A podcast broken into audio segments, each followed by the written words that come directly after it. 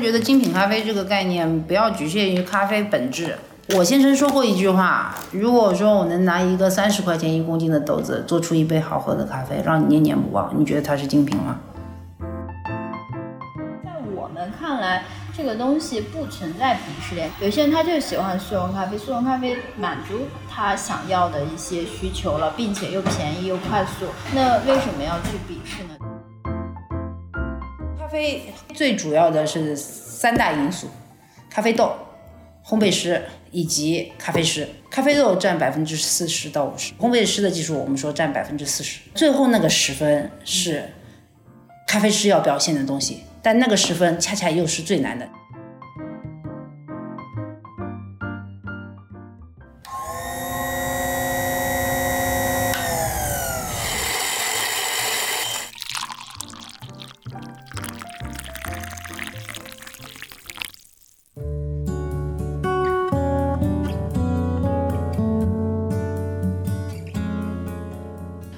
不商业不生活，大家好，欢迎收听《现在进行时》，我是未来预想图主编赵慧。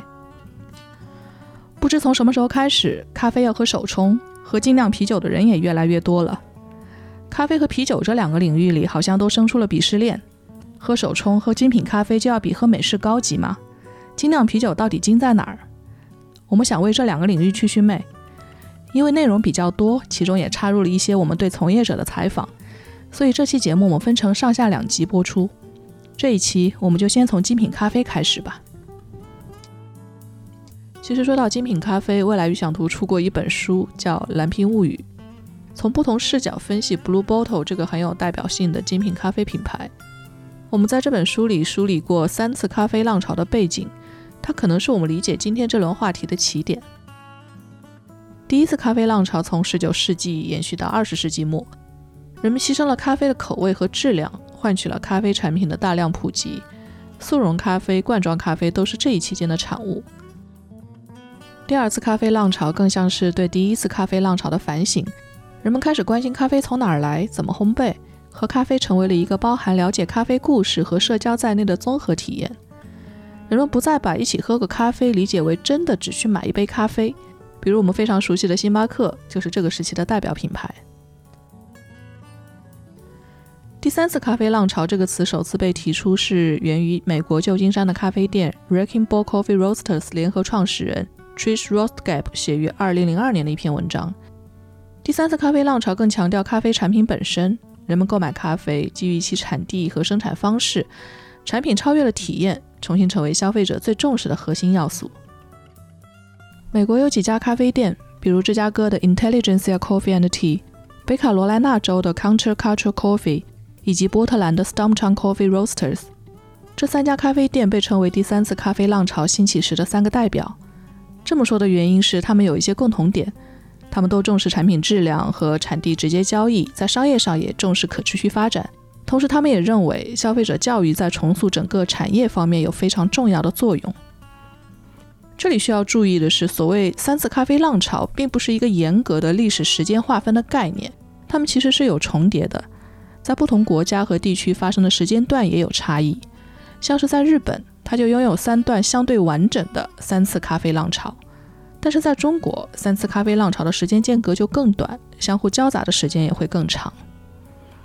所以，短短三四十年间，仿佛第一次咖啡浪潮的影响还没有退去，第二次咖啡浪潮就已经随着星巴克这些品牌的到来而迅速开始了。最近几年，随着全球咖啡风潮的转变。中国也开始出现受到第三次咖啡浪潮影响的咖啡馆，而且同时在中国这个发展并不是线性的，而是在不同需求之下产生了不同的消费分层。人们在不同的地区、不同的理念的驱动下，主动或者是被动地选择自己喜欢和认可的咖啡产品。在你的身边，既可能有那些习惯了在超市长期购买那种速溶咖啡的朋友。也会有很容易发现占领城市角落的咖啡馆，享受咖啡空间的咖啡客。如果换一个巷口，那里可能就隐藏着喜欢探寻手冲咖啡和精品咖啡口味的咖啡爱好者。所以这个空间感在上海体现的极为典型。我们可以看一看上海的咖啡馆都分布在哪里。上海目前有接近七千家咖啡馆，主要都聚集在市中心。这个数据来自第一财经杂志的数据研究团队新一线城市研究所。前面提到的这七千家咖啡馆，还只是计算了大众点评收录的咖啡馆类别的门店，没有包括像全家、Seven Eleven、罗森、肯德基、麦当劳这些在其他业态当中售卖咖啡产品的门店。总量规模上，上海已经是全球咖啡馆数量最多的城市了。然后精品咖啡馆也是这个样子，上海大概有超过一成的精品咖啡馆挤在了黄埔、徐汇、静安这些城市的中心区域。所以上海人对咖啡的上头居然超过了咖啡级生活的欧美国家吗？倒也不是，人均咖啡消费量是一个很有意思的指标。上海人的年均咖啡消费量是二十杯。相比咖啡文化深远的美国，人均每年有四百杯；还有像挪威和瑞典这种人均每年超过一千杯的国家，中国的咖啡文化离成熟其实还有很大的发展空间。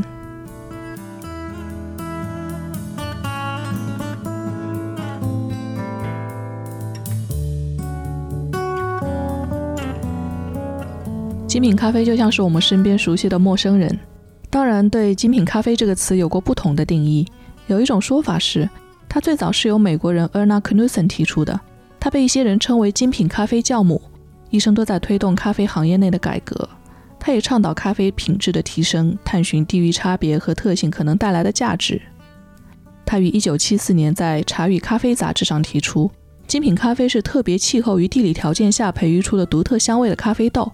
这种说法是为了将精品咖啡豆与纽约期货交易市场的大宗商用咖啡做出区分。当然，后来全球还成立了各种不同的精品咖啡协会，比如精品咖啡协会 （SCA），这是由原先的欧洲精品咖啡协会 （SCAE） 和美国精品咖啡协会 （SCAA） 合并而成的。除了他们之外，日本也有一个精品咖啡协会叫 SCAJ。这些不同的协会对精品咖啡的定义其实也都不一样，像是精品咖啡协会 （SCA）。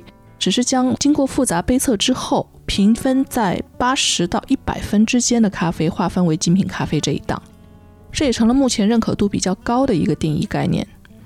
但是实际上啊，在业界里，人们对精品咖啡有着自己的看法。开在上海长宁区幸福里的新餐者咖啡，由曾经获得意大利咖啡冠军大赛上海赛区冠军的小 A 创立，他可以简单帮我们梳理梳理精品咖啡的认知逻辑。跟你说一下我的整个咖啡逻辑，好吧？所以第一件事情是原产地。所谓原产地，不是来自哪里而已，应该是它来自哪里，它由谁种的，你的信信息是否全面，是否真实，这是我觉得最首要的事情。然后咖啡豆种在哪里，谁种的，怎么种的，是不是可持续，四个点了。然后接下来是处理。因为咖啡的生豆有一个处理的环节，它其实有三个主干线的处理方式：水洗、密处理、日晒。然后处理完以后就到烘焙，烘焙完以后就到咖啡师，所以它会有五个身份，有一杯咖啡出现。那你每问的一个好坏，都跟这五个身份所参与到的所有步骤的好坏有关。所以我觉得一杯好的咖啡是。所有原因都清晰的、明了的，就叫一杯好的咖啡。我在想问一下，冲泡方式它的技术含量它是有哪些因素会影响？其实有两个，意式和手冲。其实意式是更讲求技术的，这就像你开车，你要和车有交流，所以你才开得好。所以意式咖啡是跟咖啡机有关的，所以你要有车，对不对？才讲究技术。那我理解的手冲，它其实就是要讲心态的。其实手冲里面就四大因素就可以控制那个手冲了，可是你的心态比较重要。手冲相对意识，其实技术层面上更简单，可是心理层面上更难。你说把它冲好喝的公式吗，我就把它冲成一个标准，对，一个标准是有公式的，那是生产标准，跟制作标准还有点不一样。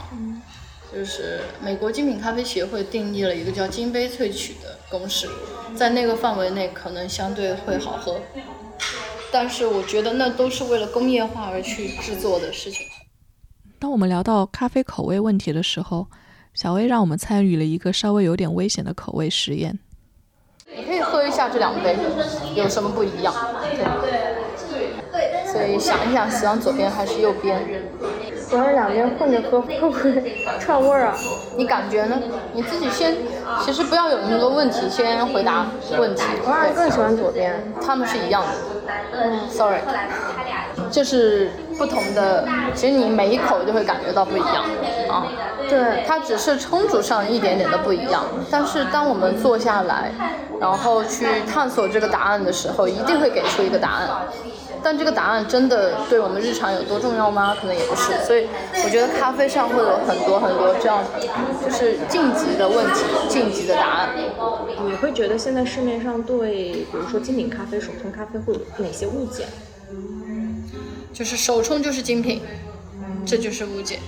所以手冲不一定是精品。当然不是，它咖啡豆是不是精品？我们还是回到那几个步骤，哪个步骤，每一个步骤它都是精品嘛？所谓精品，其实是你要有原因啊。你这这杯咖啡用多少的水冲的，多少克？你为什么这样？你其实每三每一个步骤里面问三个问题，只要他都回答得出来，我先认定他是一个有认识的操作者，然后再去评价他精品。如果评价精品的话，他一定会有个客观条件的评价。我跟你说，处理方式哦，现在真的是乱，市场上太乱了。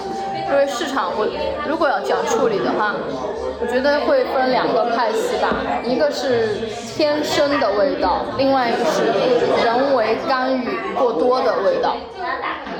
所以天生的味道可能是云南豆还是云南的味道，对不对？可是人为干预的特殊处理法，当下的特殊处理法，都是加入了太多的人为干预啊。我并不是说他们不好，但是可能不是新参者在做的事情。有哪些方面的人？呃，他们会教酵母，比如说它叫什么花月夜这样的名字，那它就是以草莓风味为导向的一款咖啡豆。那它不是说我做出来是草莓味，而是我做出来是草莓的味道，所以我这么做。对，它可以加入一些风味酵母，对，过多的人为干涉，所以我们可能更自然和更天然一些吧。这里会有一个可能让不少人产生理解障碍的地方。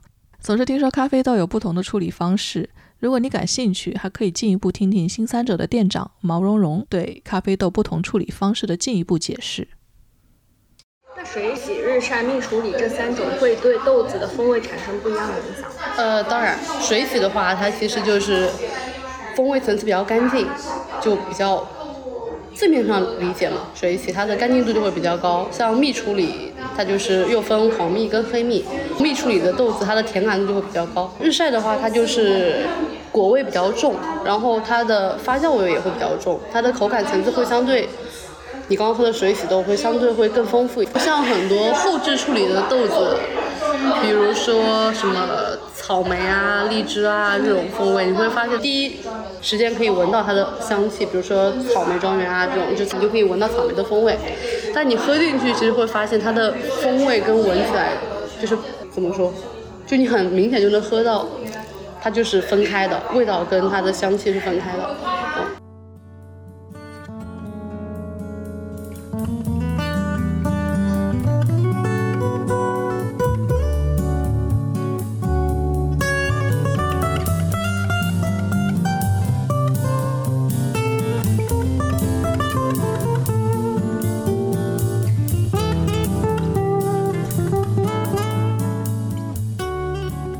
多领域有所谓的鄙视链，有点让人紧张，但好像又有点道理。咖啡领域会有鄙视链吗？二零一四年世界拉花艺术大赛中国区冠军黄燕联合合伙人何山泽在上海共同创立了咖啡馆 East。何山泽和我们从这个话题开始聊起。有的人可能会认为，就手冲咖啡就是会比你一般的什么美式呀，或者那种速溶咖啡会高级一些。嗯，在我们看来。这个东西不存在鄙视链，这个有这个说法，但是其实你说每个人喜欢什么，他是自己的一个喜好。有些人他就喜欢速溶咖啡，速溶咖啡满足他想要的一些需求了，并且又便宜又快速，其实是蛮好的。那为什么要去鄙视呢？其实这个我不是特别认可。在精品咖啡市场上，既有新餐者这种坚持咖啡原有风味的店铺，也有像 East 咖啡馆这样在咖啡口味上做了更多尝试的店。那些喜欢尝鲜的消费者，也许能在不同领域找到自己喜爱的口味。店里有一款特调咖啡刺梨是来自于贵州的特产，是你为什么会选择它，以及是不是在老家有固定的供应商？嗯，对我们这款创意咖啡刺的话，其实它的主要的一个原材料就是刺梨。刺梨的话，它是贵州的一款比较特色的一款，呃，其实它一款野果。野生水果，但是它是一款维 C 含量特别高的水果。然后用用这个刺梨为主去做这款创意咖啡，其实是因为我们另一个创始人黄燕，就是他的老家是在贵阳。嗯，当时在想创意咖啡的时候，就想把家乡这款非常棒的水果，去用咖啡的形式展现在消费者面前，去做这样一款比较特别，然后又好喝又健康的一款创意咖啡。对。刺梨在贵阳的话，其实它是一块非常普遍的水果，尤其像夏天的时候，嗯，基本上在路边都能看到很多推车会推着卖。对，它是腌制好。在贵州那边，他们会每年定期的去采摘刺梨，然后把它榨榨成个纯果汁，然后冷藏在这样的一个冷库里面。然后，所以我们的产品的这个原料是非常稳定的。因为当时我们自己也试过现采购刺梨来弄，但是它的整个口感的话，其实是每一批都是不稳定的。所以，其实做产品。的话，除了创新好喝以外，更重要的是一个稳定性。对，所以当时我们也是考虑这几个因素。现在就是呃，East 咖啡的消费者画像，就是你觉得来这里喝咖啡的人是真的懂咖啡吗？还是是说我只是为了打卡拍照发小红书这种？都有，其实都有。其实现在上海有一种应该叫做习，也不能叫习俗，就是一种热潮吧。就只要开一家新店，大家都会去拍照打卡，这也是一个很常见的事情。这个就是每开一家新店，大家都会遇到的遇到的一些人。对，但到后面慢慢的留存下来这部分客人才是真正属于你的消费者。那我们这一部分客人可能更多的偏向于一些自由职业者，啊，律师、设计师，还有一些啊白领，做金融的呀，然后呃做做教育的呀等等。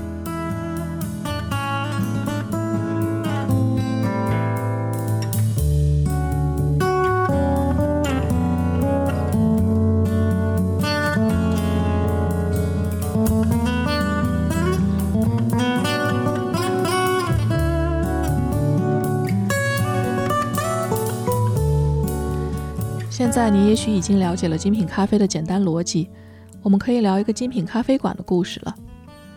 位于上海市黄浦区的芦田家咖啡，由中岛夫妇开办在石库门一间里弄房里。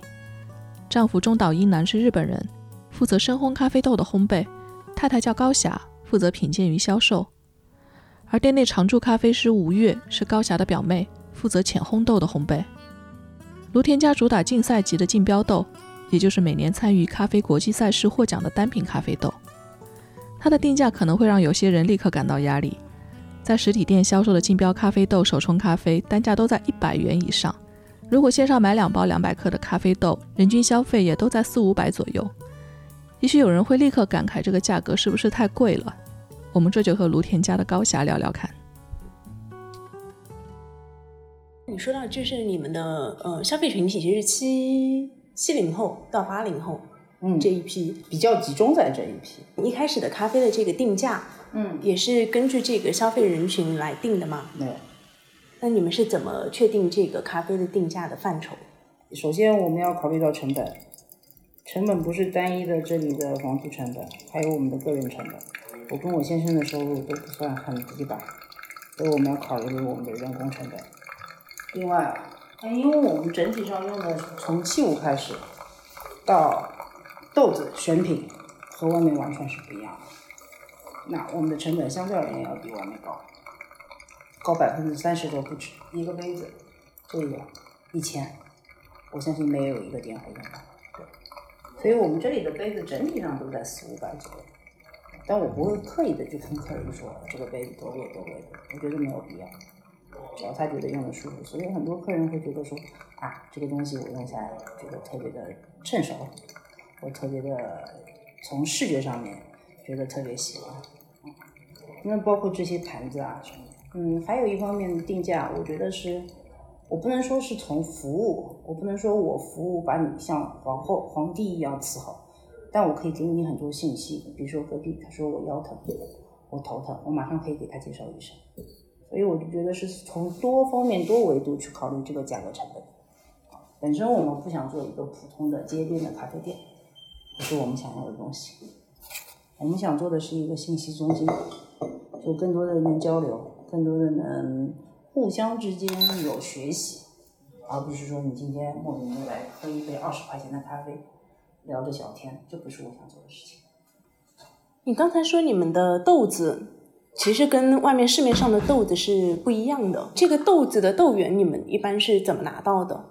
我们首先我们在日本有贸易公司，啊，其次我们本身进进行拍卖，我们有很多的拍卖群体，我们我们会参与拍卖，很多包括今年很多拍卖的信息，连咖啡师本人都不知道，我会一个不落的拿到样品。今年我有两款拍卖的豆子，其中有一款全中国也没有超过五个人有样品。你朋友圈其实是有发一些独家竞标的信息的，独家竞标是怎么样一个流程？为什么拿不到？拿得到，只是你没钱买，它没有那么高的门槛。首先要知道它是在什么时间段有这样的拍卖，但很多小伙伴是不知道的。像上海现在跟你们一样有相当渠道去了解这个豆子什么时候拍卖的咖啡店多吗？不多，但咖啡人的话，差不多占。因为我不逛店，所以我不能这么很很武断的去说不多，啊，只是说小伙伴知道，但他不会去拍，因为他销售不掉，他的客群不对，他的客群是买二十块钱一杯奶茶的，嗯，他不是像我们这种喝精品，所以你前面问我的那个竞标，竞标的豆子可能他知道信息，但他不敢去拍，因为起订量有限有 lot，有有起订定量，他不一定卖得掉吧。对吧？其次就还是价格吧，主要是还是价格。第三就是咖啡的风味，就是咖啡的风味和价格是不是成正比，又是他们考虑的事情。我不考虑的，我不考虑风味和价格成正比这件事情。我也没有从来没说过贵就是好这件事情。但是我希望知道每年的第一名或第二、第三名它是什么样的一个感觉，这是我要知道的。这是信息，其实我用钱是在买信息，而不是说我一定要去买一个什么样的风味。嗯，这是我要的东西。你觉得让卢田家嗯在这边开业七八年的很重要的一个因素吗？嗯，是人，并不是咖啡。咖啡是一个媒介，你首先要保证它好喝，然后给到来的朋友更多的信息，更多他们想要知道的东西。两个加在一起，而不是单独的。我咖啡牛逼好喝，但其他没有，或我其他有，咖啡很难喝，这都不是我想要的。就是咖啡好喝是基本，要不然你没你不配卖钱，你收人家钱，你起码要给人家做杯好咖啡吧，这是第一点。第二点，如果你有附加值，那我觉得是信息。我们说咖啡好喝的时候，其实涉及到很多的因素，一个是。咖啡豆，还有一个是冲泡，可以跟我们详细的讲一下它的重要的比例是怎样的吗？嗯，其实咖啡好喝挺泛的，挺泛泛的。嗯，咖啡好喝，首先是我要喜欢你这个人吧，嗯，对吧？我们回过来说比例，对吧？嗯，每杯咖啡的比例都不一样，只要咖啡豆基础好，哪怕用最简单的方式杯测，买一个杯测杯。把咖啡粉以十二克的咖啡粉，九十三度的温度倒进去，等三分半，把那个咖啡液逼出来，它就是好喝的。但是咖啡好喝这个事情，我觉得内容太多了。如果今天我这杯咖啡出品是稳定的，它就叫好喝，因为好喝的定义每个人不一样。所以还是要看咖啡师和烘焙师。不是，你首先咖啡最主要的是三大因素：咖啡豆、烘焙师。以及咖啡师，咖啡豆占百分之四十到五十吧。我们认为，就是一个好的品种的咖啡豆到你手上的时候，那就要看咖啡、烘焙师的技术。如果烘焙师的技术，所以烘焙师的技术，我们说占百分之四十，那这个两个分数加起来，对我来说就九十了。那最后那个十分是咖啡师要表现的东西。但那个十分恰恰又是最难的，就像你，你考试已经考到九十五分、九十九分了，你老师说你要考一百分，那一分就是很难的。那那一分就是咖啡师不断追求自己技术去去增长技术的那一分啊。所以我一般性会定义在一个咖啡豆它已经达到九十分的时候，它就是好咖啡了。我们再从开品的分数上来说，一一杯精品咖啡是超过八十五分以上的咖啡叫精品咖啡，所以九十分绝对是个精品咖啡了吧？那个九十分是不掺与咖啡师任何东西在里面的，它只是一个咖啡的原生的生豆进行烘焙后最基础的烘焙以后出来的分数，那这个东西九十分，那最后的那个十分谁给他？咖啡师给他。我个人觉得精品咖啡这个概念不要局限于咖啡本质。我先生说过一句话：如果说我能拿一个三十块钱一公斤的豆子做出一杯好喝的咖啡，让你念念不忘，你觉得它是精品吗？三十块钱的咖啡豆能做出精品咖啡吗？当然可以啊，为什么不可以？这就是我先生的本事啊。那陆天家为什么出名？就是他可以用三十块钱的巴西做出好喝的巴西。那在外面的咖啡市场上，他们那个呃精品咖啡豆，它这个定价是有一个标准体系吗？没有，精品定价体系我前面已经说了，每家店的情况不一样的，有些店它店铺不要钱，对吧？那个豆它其实是没有那个评价体系的，豆没有评价体价系，但豆有价格体系啊。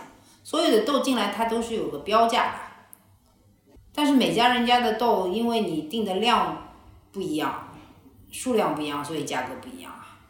你定一公斤生豆和我一个我定你一吨生豆，你觉得价格是一样吗？不可能一样啊。但你定价上面，它不是说体系啊，这个不叫体系。你你哪个行业定价上面有体系啊？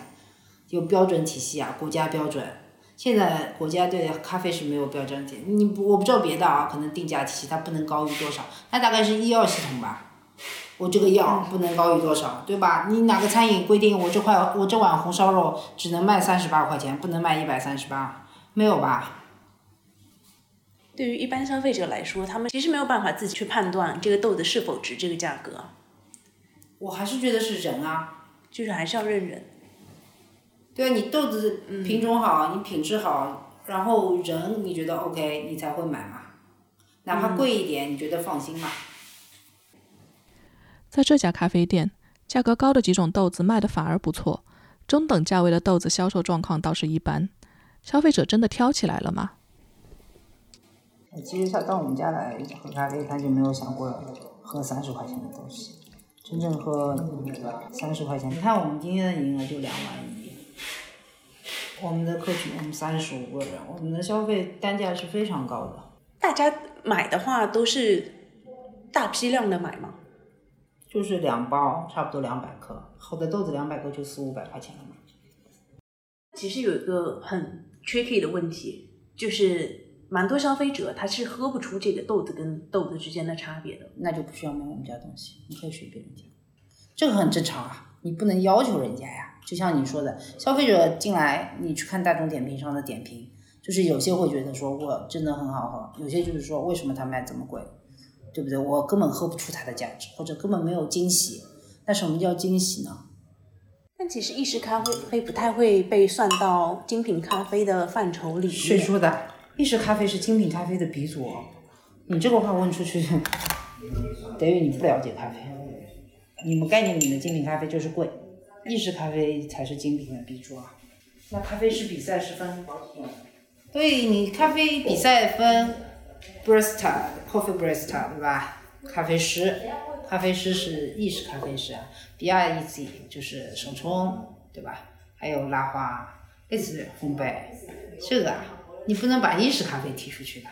你如果意式咖啡踢出去，你跟人家聊精品，那瞎聊的，它是不可分割的一部分啊。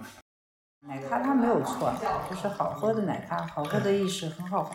我很好的朋友康伟，今年就是 WBC 冠军，所以我的意式都是他教的。我觉得一杯意式做的好喝才叫厉害，因为它的很多元素是机器给的嘛，你控制不了啊，所以它控制的因素还要少，可控范围还要小。那在这样可控范围这么小的情况下，咖啡要好喝，那就是要对技术很全面。一般来说，我们的精品咖啡的必要因素，嗯，让我们来从咖啡馆这个层面来说一下。就你觉得精品咖啡馆它在成就精品咖啡的时候做到了哪些东西？让百分之五十豆子，百分之五十服务。那为什么这么多人喜欢去星巴克啊？真的是咖啡好喝吗？对啊，他服务体验好啊，啊，你进来微笑，你有问题他给你换，嗯，你提出质疑他给你重做，免费或升级，对啊。当人们接受了精品咖啡的概念，仪式感这个词常常随之而来。它也许会是一个价格有点贵的磨豆机，也许会需要一个方便发社交网络晒一晒的清爽的场景，或者会需要一个颜值够高的道具，比如水壶或者是滤杯。但是高霞并不喜欢仪式感这个词。没有仪式感，仪式感是你自己要的东西。装逼啊，这叫仪式感。质量都做不好，你有什么仪式感呢？仪式感的意义是什么？很仪式，做出来一杯难喝的咖啡吗？但是好的设备、好的器具可以戒掉你一些技术上的问题。就是你比如说，你这台磨和你手磨的两百块钱的磨，在同一个豆子的风味上表完全不一样。但是如果你技术好，可能两百块它也可以表达的很好。但你没有技术，你就是玩不过这一台，因为在背测过程中，你你达不到它的均匀度啊。对吧？我们同样用背测的方法去做它，两百块钱的墨和两万块钱的墨差异是非常非常大。那所以好的东西它是可以戒掉你技术上的壁垒的。但是如果你技术够强，像我先生说，我如果用五五五五五百块钱的墨做出了五万块钱的感觉，那也是本事。那前提是他要有技术啊。那对初学者来说，他没技术，他设备也不愿意。去相对而言的去录一套好一点的、顺手一点、称心一点的话，那这个好咖啡怎么出来呢？我觉得只要是咖啡，它足够让你开心，它就叫精品咖啡。这是我对咖啡的理解啊。那这不一定对，它不是标准啊。可能下一个问的采访的对象，他对精品咖啡的理解又是另外一种说法，这个都没有没有对错的啊。但是消费者怎么去理解这个精品咖啡？那无非就是好喝、价格体系。然后就是人，就这么三个，他还能从其他什么地方去理解呢？因为他不存，他不存在，他做这个行业啊。嗯。你今天买了一包豆子，五十块钱，非常好喝，而且让我很开心，我愿意天天喝，难道它不是精品吗？至于这个行业怎么去魅，或者这个行业怎么发展，或者，嗯，可能我觉得我先做好我自己的，做一个榜样，也不是榜样，就是哦，大家觉得哦，这家人家做的不错，我们也可以这样做。呃，至于怎么改变这个，我改变不了的呀。你说哪一个人能改变这个行业？你觉得是瑞幸能改变，Manner 能改变，还是星巴克能改变？都改变不了的呀。他都有他自己的群体以及他存在的理由。任何事物它存在都是有理由的，不可能莫名其妙存在。你们在日本也会喝那边的咖啡？会。对。然后日本那边他们对待精品咖啡的这个市场，它是一个平常心，他们更多的是感情。是用感情维系一杯咖啡，而不是用咖啡维系感情。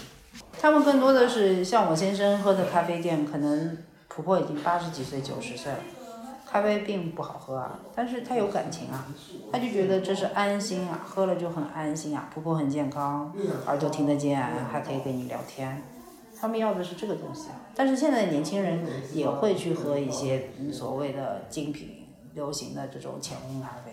但整体上，他们没有丢弃深烘啊，但国内是不接受深烘啊。那你们怎么看待这个市场就越来越火？必然吧，就是任何事情它都是有个高低高低。它本身这个行业，精品咖啡在国内可能接受面很小，包括现在精品咖啡在国内的接受面很小。其实国在国内，嗯，这两年国内。整体上喝咖啡的趋势是涨的，就是说你去世界上前三喝咖啡的国家并没有中国啊，中国能排进前十，应该是可以排进前十，不一定能个人消费能排进前十，但采购是能排进前十的，对吧？那中国这么大的范围，十四亿口人口，你觉得这个行业现在是很火很火的吗？你觉得有多少人在喝咖啡？它完完全全有更多更多更多的市场啊，可以去做啊。有不同不同的等级，不同不同的分类去做这个市场啊，啊，所以现在这个只是一个刚刚开始啊，我个人觉得。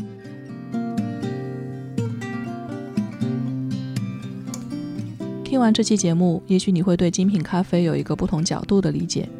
欢迎你在评论区与我们交流你的看法。你也可以添加我们的听友群管理员 D 桑的微信号 Dream Label，D R E A M 中华线 L A B O，加入我们的听友群，和大家一起讨论。谢谢收听，记得收藏我们。下期我们会继续讨论这期节目的后半部分，与精酿啤酒有关的话题。下期见，拜拜。